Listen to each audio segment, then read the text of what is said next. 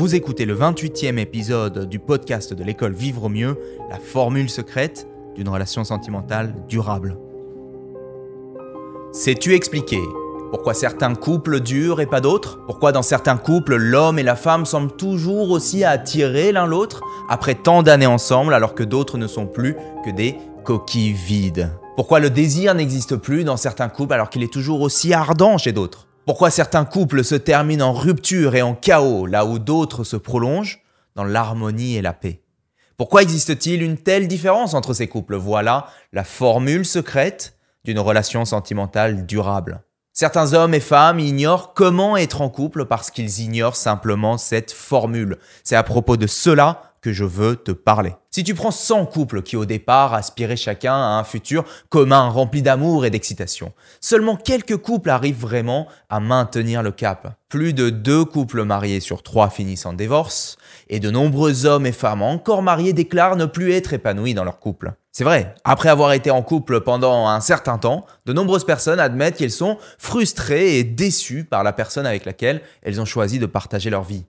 Alors, pourquoi est-ce que la majorité de ces hommes et femmes n'arrivent pas à maintenir la relation durable, épanouissante et authentique qu'ils désiraient avoir? La réponse est la suivante. Les couples se brisent parce qu'ils ne comprennent pas les trois piliers fondamentaux d'une relation sentimentale durable. Sans l'un de ces piliers, la relation de couple peut difficilement perdurer à tel point que l'absence de l'un de ces piliers est la cause de 99% des ruptures dans ce monde. Quels sont donc ces trois piliers? C'est ce qu'on va voir maintenant. Pilier numéro 1. Imagine un conflit de couple, la vaisselle n'est pas faite, il n'est jamais à l'écoute, elle le laisse jamais tranquille. Que fais-tu dans ton couple lorsqu'il y a ce genre de conflit? Certains couples évitent le conflit. Et pourquoi est-ce qu'ils choisissent d'éviter le conflit? Parce que le conflit est pour eux une source de souffrance. Et résultat, comme le conflit est une source de souffrance, comme ils évitent d'être dans le conflit, ils gardent seulement une compréhension vague et imprécise de ce qui ne va pas, ils ne comprennent pas quels besoins ne sont pas satisfaits chez leur partenaire. Tu sais, on dit souvent la qualité de la communication fait la qualité du couple. En fait, ce qu'on dit, c'est que la communication est un moyen de comprendre nos propres besoins, et ceux de notre partenaire, pour pouvoir trouver ensemble une stratégie commune pour les satisfaire. Peut-être que l'homme avait besoin de liberté, la femme de l'ordre et de l'attention, et c'est parce que ces besoins ne sont pas satisfaits qu'il y a de la frustration et que le conflit naît. La communication, c'est déjà savoir reconnaître ça. En l'absence de communication, il est quasiment impossible de deviner quels sont ces besoins. On navigue dans le brouillard. D'ailleurs, je vais te dire quelque chose qui va peut-être transformer ta façon de communiquer dans ton couple. Écoute bien ce que je vais te dire. À peu près tout ce qu'on dit à son partenaire, c'est soit un appel à l'aide, soit un message d'amour. Soit tu lui demandes de t'aider à satisfaire un besoin, soit tu es dans un acte de don pour l'aider à satisfaire ses propres besoins. En fait, quand on comprend l'intention profonde de notre communication, on peut réaliser que la plupart des conflits n'ont pas lieu d'être.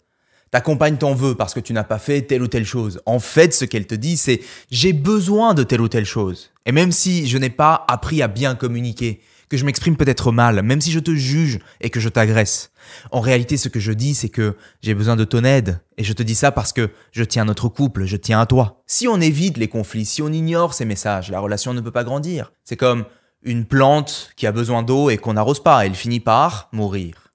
Parce que comme une plante, les besoins de ton ou ta partenaire doivent être euh, nourris. Tes propres besoins doivent être nourris. Si tu es dans un couple, dans une relation intime dans laquelle des besoins essentiels ne sont pas nourris, ta relation finit par s'essouffler et finit peut-être même par périr. Si tu veux que ta relation sentimentale dure, tu dois comprendre ça.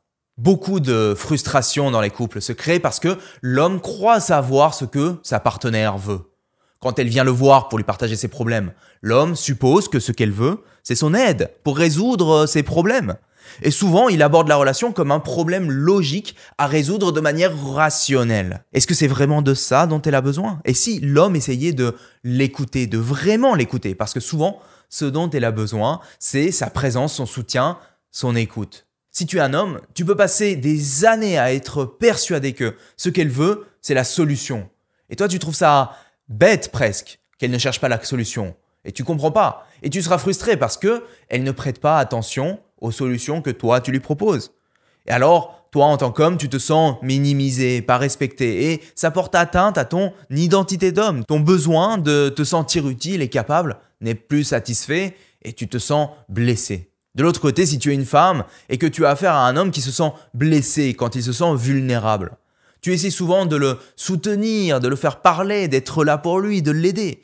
Mais tu ne réalises pas que ce dont il a besoin, c'est peut-être du temps et de l'espace pour lui, de se recueillir dans sa caverne pour se renforcer puis revenir. De la même manière, il existe une multitude de besoins fondamentaux. Il y a le sentiment d'appartenance qui est un besoin humain fondamental, aussi fondamental que se nourrir ou être en sécurité. Mais il y a aussi le besoin de certitude, d'aventure, de nouveauté, d'accomplissement, d'estime, de transcendance. Et tous ces besoins, on cherche à les satisfaire dans le couple. Alors c'est pas étonnant que ça soit aussi dur de maintenir une relation authentique, durable et sincère. Et puis en plus de ces besoins qui sont communs à tous les êtres humains, on peut aussi ajouter les importants, des valeurs, des rêves, des attentes qui sont propres à chacun. La liberté, la nouveauté, la créativité, l'honneur, la loyauté, l'harmonie.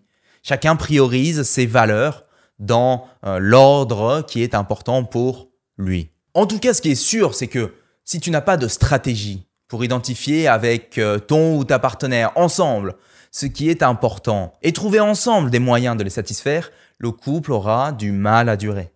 Donc, l'antidote est de savoir communiquer. Et j'en parlerai dans une autre vidéo des outils clés pour savoir communiquer ses besoins qui sont euh, l'écoute active, l'empathie, la présence, l'attention. Donc pilier numéro 1 de la formule secrète d'une relation sentimentale durable, comprendre et satisfaire ses propres besoins et ceux de sa partenaire. Pilier numéro 2. Un homme vient me voir et me dit J'en peux plus, ces derniers temps, ma partenaire est distante avec moi. Elle trouve que je ne suis plus comme avant, ça me frustre. C'est abusé quand on est en couple, l'autre doit m'aimer quoi que je fasse, que je sois mince ou gros, que je sois respectueux ou abusif, que je sois riche ou pauvre. Elle a choisi d'être ma partenaire de vie. Mais qui a dit ça en vrai? Est-ce que cette croyance est vraiment vraie. C'est important de distinguer la volonté d'être en couple, de donner de l'amour inconditionnellement, et puis l'estime, le respect, l'intérêt, l'attention, le désir que ton partenaire ressent à ton égard. Ça, c'est pas vraiment un choix de sa part.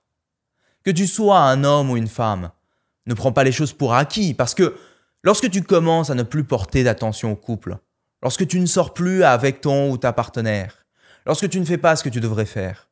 Le temps que tu comprennes, le temps que tu t'en aperçoives, son niveau d'intérêt, d'estime, de respect, d'attention, de désir pour toi a tellement chuté qu'il n'est plus possible de sauver le couple. Et là, il ou elle est parti de ta vie. Regarde, l'image que tu as de toi-même, elle change bien en fonction de ton comportement, de tes décisions, des résultats que tu obtiens dans la vie, non? Donc de la même manière, l'image que ton ou ta partenaire a de toi, elle évolue. Et elle choisit pas de ressentir plus ou moins de respect pour toi. C'est une euh, conséquence de tes comportements, de tes actions, de qui tu es. Si tu es un homme, considère ceci. Si une femme se laisse complètement aller, physiquement ou moralement, ce serait difficile de t'en vouloir parce que tu perds ton respect, ton attirance, ton désir pour elle, non? Indépendamment de l'amour inconditionnel que tu pourrais lui donner. Si tu es une femme, ne t'étonne pas non plus de perdre l'estime, le respect, l'attirance et le désir de l'homme si tu te laisses aller. Dans certaines sociétés, on juge la femme parce qu'elle est infidèle. Mais on réalise rarement que l'homme était indigne de la fidélité de la femme, tu comprends? Ce n'est pas parce que la société a décidé que la femme devait être fidèle à l'homme, quoi qu'il arrive, qu'elle en a envie au fond d'elle. Si tu es un homme, as-tu réellement envie de contraindre la femme de force à t'aimer? Par le lien du mariage N'as-tu pas envie qu'elle t'aime profondément parce qu'elle choisit de le faire? Alors tu devrais apprendre à être un homme respectable, aimable. Si au contraire, ton homme se laisse aller complètement, physiquement et moralement, c'est difficile d'en vouloir à la femme, de perdre son respect, son attirance, son désir pour elle. Les niveaux d'estime, de respect, d'attirance, de désir fluctuent. C'est comme un élastique. Et quand ça descend trop bas, ça finit par se casser. On a beau supplier l'autre de rester dans la relation, ou essayer de le contraindre à le faire. Une fois que l'élastique est cassé, l'attirance et le respect ne sont plus là. La relation est brisé. Rappelle-toi pourquoi il ou elle a été attiré par toi au départ. Ne te laisse pas aller ou alors accepte d'en payer le prix. Pilier numéro 2, l'attirance, l'intérêt, l'estime, le désir, le respect. Fais des efforts, donne le meilleur de toi-même, car si tu prends la relation pour acquise, elle finira par t'échapper. Pilier numéro 3. On est dans un couple. L'attirance est toujours là, les besoins sont toujours satisfaits. Mais la relation semble quand même s'évaporer lentement, mais sûrement. Après de nombreuses années, l'homme et la femme réalisent qu'il ne reste euh, plus rien de très beau et d'épanouissant dans la relation. Il ne reste plus que de la terre qui s'assèche de plus en plus. Comment ça se fait? Eh bien pour ça, je dois te parler de ce que ce monsieur dit à propos de l'amour, que tu as peut-être déjà entendu si tu me suis depuis un bon moment. Écoute jusqu'au bout. Il dit Jeune homme, pourquoi est-ce que tu manges ce poisson? Bien parce que j'aime le poisson, dit-il. Oh, tu aimes ce poisson. C'est pour ça que tu l'as sorti de l'eau, tu l'as tué et tu l'as fait bouillir. Ne me dis pas que tu aimes ce poisson, tu t'aimes toi-même et parce que le poisson a un bon goût pour toi, tu l'as sorti de l'eau, tu l'as tué et tu l'as fait bouillir. Une grande partie de ce qu'on appelle l'amour est comme cet amour pour le poisson. Un jeune homme et une jeune femme tombent amoureux. L'homme a vu en cette femme quelqu'un qui, selon lui, pouvait lui fournir tous ses besoins émotionnels, physiques. Et la femme a vu en cet homme quelqu'un qui, selon elle, pouvait lui fournir tous ses besoins émotionnels et physiques. C'est pas de l'amour pour l'autre, L'autre est devenu le véhicule de sa satisfaction personnelle. Trop de ce qu'on appelle aimer, c'est comme euh, aimer ce poisson. Certains d'entre nous choisissent puis restent dans une relation avec un partenaire pour satisfaire nos propres besoins. Mais quand on prend au lieu de donner, la relation finit par s'assécher. L'amour n'est pas quelque chose que l'on prend, c'est quelque chose que l'on donne. L'amour est une démarche de construction, une démarche de construction volontaire qui ne ressemble pas du tout à la passion des premiers mois, des premières années de la relation. Si tu aimes une fleur, ne l'accueille pas parce que si tu le fais, elle mourra, elle cessera d'être ce que tu aimais. Mais si tu aimes une fleur, laisse-la. Peut-être arrose-la, chéris-la. Aimer quelqu'un ou quelque chose, ce n'est pas la posséder. Aimer quelqu'un ou quelque chose, c'est l'apprécier, c'est l'arroser, c'est la chérir. L'amour ne consiste pas à avoir.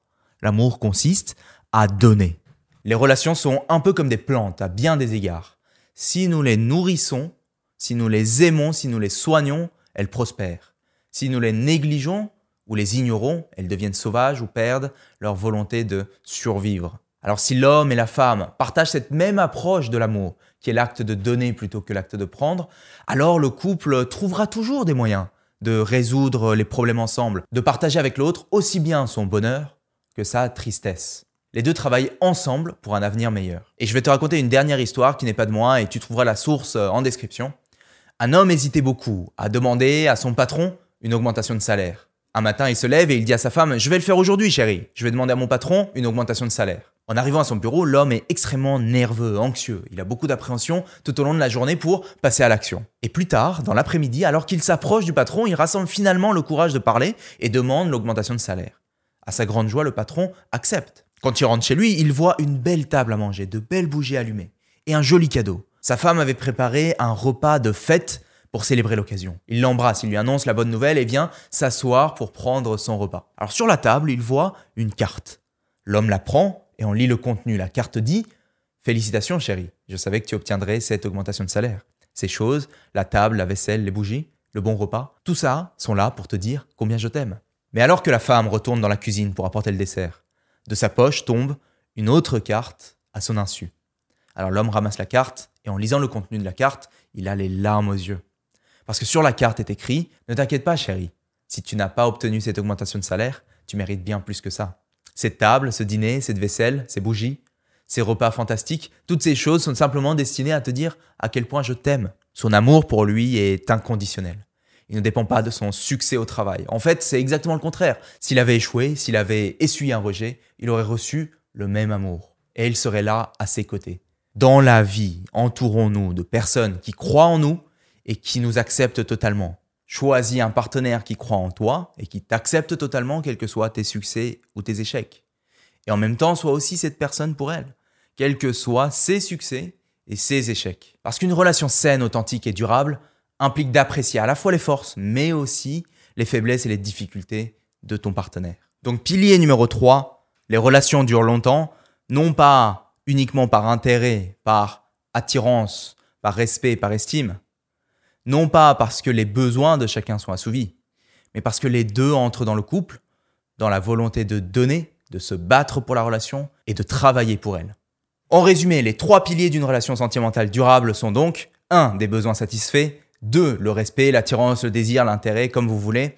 Et 3. L'acte de don. Il est essentiel de se demander, dans le couple dans lequel tu es actuellement, ou dans le celui auquel tu aspires à avoir, si chacun de ces trois piliers sont bel et bien présents. Vérifier si ces piliers sont solides et stables dans ton couple. Si tu as l'attirance et que tes besoins sont comblés, mais que tu ne construis pas un amour inconditionnel, cet acte de don dans la relation, tu vas te retrouver dans une relation qui est plutôt transactionnelle. Tu es dans une transaction de besoins entre gens qui s'estiment, se respectent et se trouvent attirants. Si tu es dans une relation dans laquelle tu as l'attirance, tu as l'amour, mais que vos besoins ne sont pas satisfaits, vous êtes dans une tragédie parce que vous avez construit, vous avez l'attirance, vous vous aimez, mais votre relation ne vous comble pas au niveau de vos besoins. Ça peut être par exemple parce que vous ne savez pas communiquer. Si vous êtes dans une relation dans laquelle les besoins sont satisfaits et vous construisez un amour inconditionnel, mais qu'il n'y a plus d'attirance, parce que l'un ou l'autre euh, s'est laissé aller, et donc l'autre finit par perdre le respect, alors la relation finit par euh, s'effriter. Donc entretiens ces trois piliers pour une relation sentimentale qui dure. Si tu as apprécié cet épisode, Appuie sur like, écris un commentaire, abonne-toi sur ma chaîne, télécharge mes e-books gratuits, inscris-toi à l'école Vivre Mieux, sollicite-moi pour être accompagné individuellement, bref, construisons ensemble un bel avenir. Tu penses vraiment qu'ils vont te croire, Julien? C'est ridicule. Tu as passé 13 années à rechercher une méthode pour vivre mieux. Tu l'as utilisée pour aider plus de 300 personnes à améliorer leur vie. Des dizaines de personnes te disent merci chaque mois pour le bienfait que cette méthode leur a apporté. Et tu leur partages la méthode gratuitement. Oui, oui, ça s'appelle la méthode simple pour vivre au mieux. Pour le récupérer, il suffit de cliquer quelque part sur cette page, c'est indiqué, et tu vas le recevoir immédiatement. Si tu en as marre de rester là où tu es, si tu veux évoluer, je t'invite à télécharger la méthode simple pour vivre mieux, un e-book gratuit accessible immédiatement. Bon, je ne vais peut-être pas laisser ça là pour toujours, hein, donc il faut se dépêcher. Si tu as apprécié cet épisode, je t'invite à noter ce podcast. C'est le meilleur moyen d'améliorer la visibilité de ce contenu. Merci. C'est tout pour aujourd'hui, c'était Julien Kim, à la semaine prochaine, ciao